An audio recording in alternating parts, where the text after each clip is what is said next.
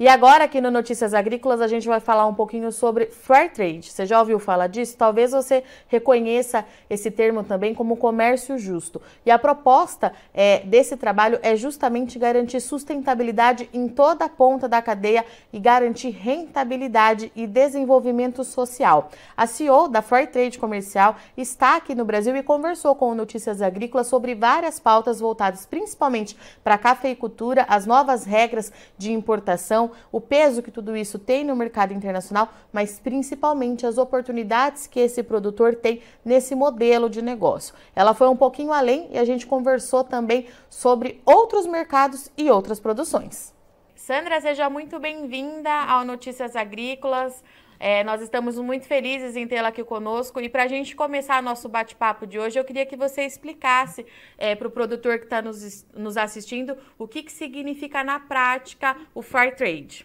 Thank you for welcoming me. Fair Trade is um, an international organization um, that brings together producers from three uh, big markets, namely Africa, North Asia, Pacific, and Latin America, to trade to, to sell uh, some very key high value, high impact products uh, to international markets in Europe and in the US. Fair trade specifically represents producers' interests in, in ensuring that they get um, an equitable choice and voice in terms of negotiating for fairer prices, better prices for their products in international markets.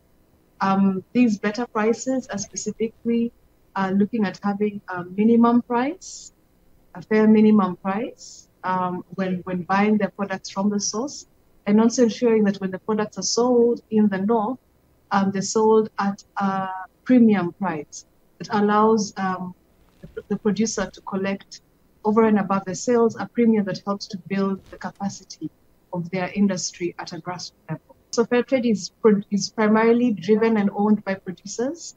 At a corporate governance level, uh, fair trade represents 50 Fairtrade's board is 50% of producers, mm-hmm. while the other percentage is uh, is, is, a conglomeration of uh, uh, national fair trade organizations or organizations that directly interact with commercial partners and licenses uh, in, in the European markets, the US markets.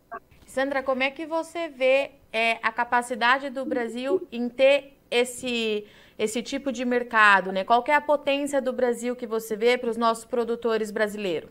Um, there's a lot of potential for the Brazilian producers. In fact, right now, uh, Brazil exports uh, some key high-value products to uh, European markets under fair trade.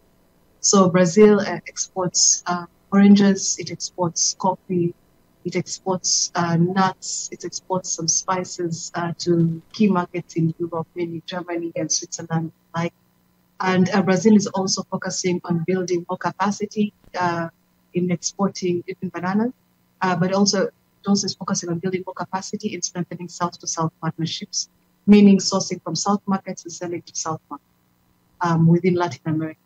So we see a lot of potential opportunities. Um, what's important to note as well is that Brazil is the leading exporter of coffee internationally. Um, and a certain percentage of this, a high percentage of this coffee is sold under fair trade terms um, we are still very keen to see this kind of relationship built and sustained over time. And we're even hoping to uh, encourage more companies to have socially conscious um, investment policy or, or, or, purchasing policy that looks to um, build more capacity within the firm so that they can actually become more compliant to fair trade regulatory, regulatory requirements and also build more uh, engagements and commercial engagements in selling their products in the North Markets.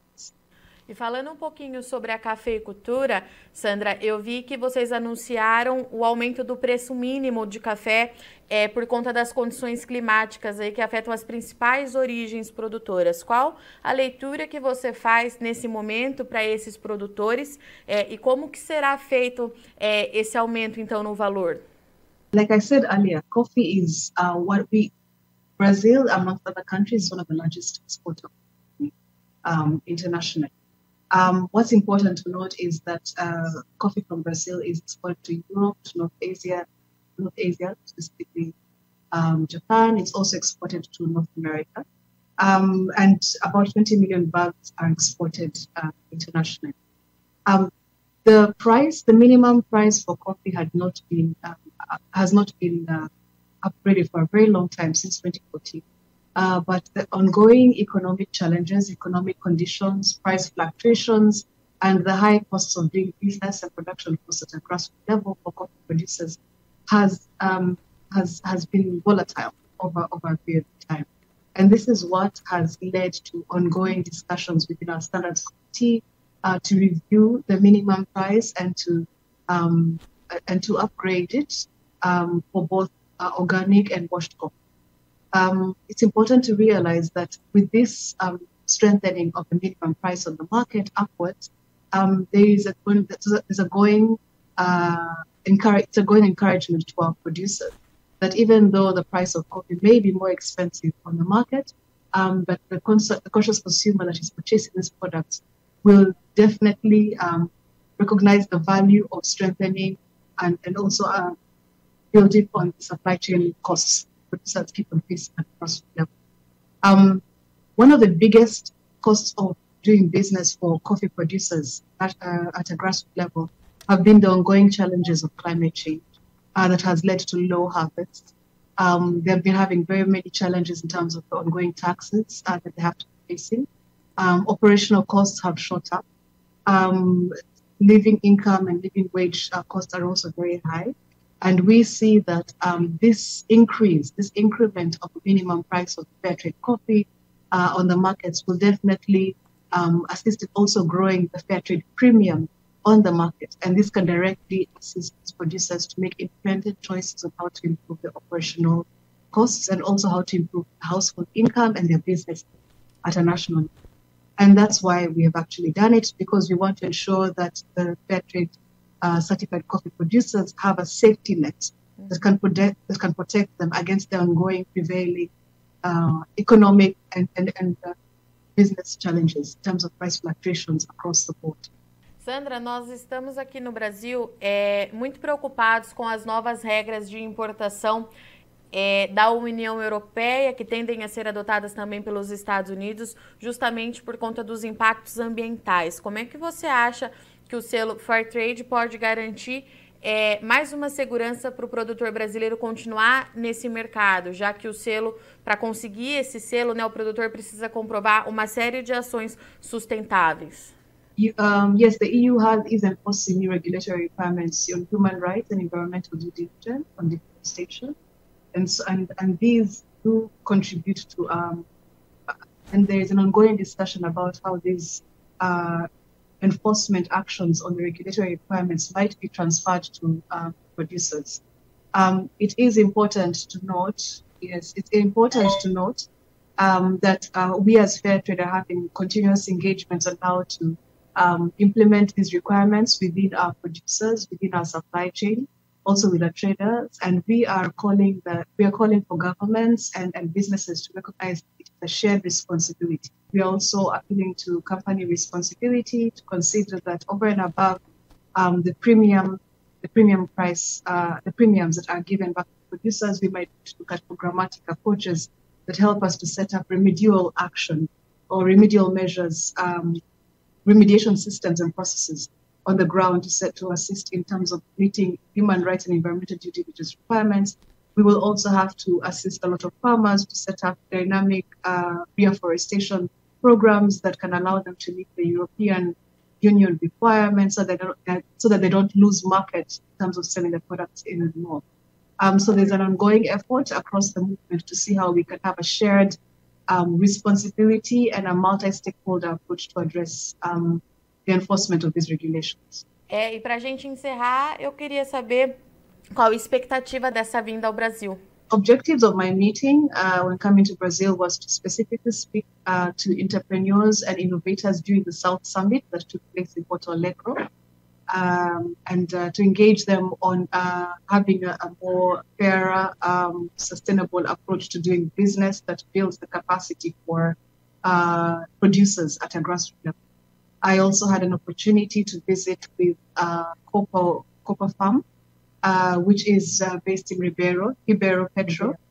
Um, it is a fair trade certified farm that is supplying oranges to uh, to our businesses in the north through uh, one of the biggest orange traders, orange traders here in Brazil, this is Citrosuco.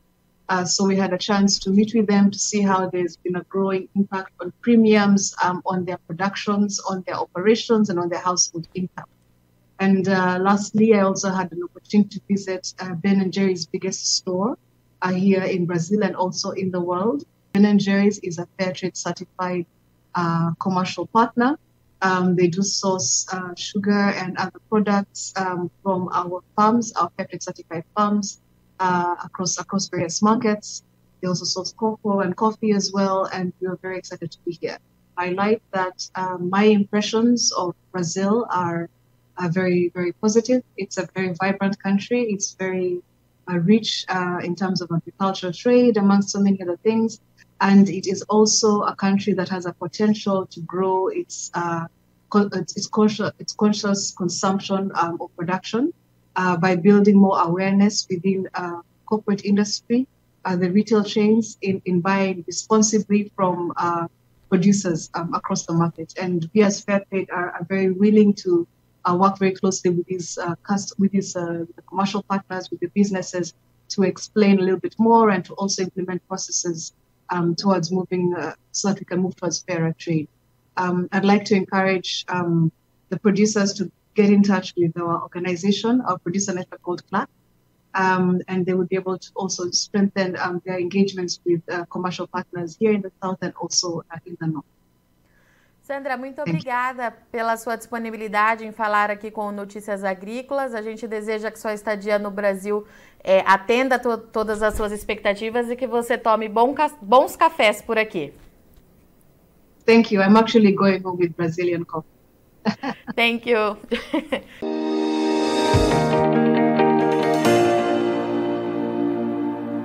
Participe das nossas mídias sociais no Facebook Notícias Agrícolas, no Instagram, arroba Notícias Agrícolas e em nosso Twitter, arroba Noteagri. E para assistir todos os vídeos, se inscreva no YouTube, na Twitch, no Notícias Agrícolas Oficial.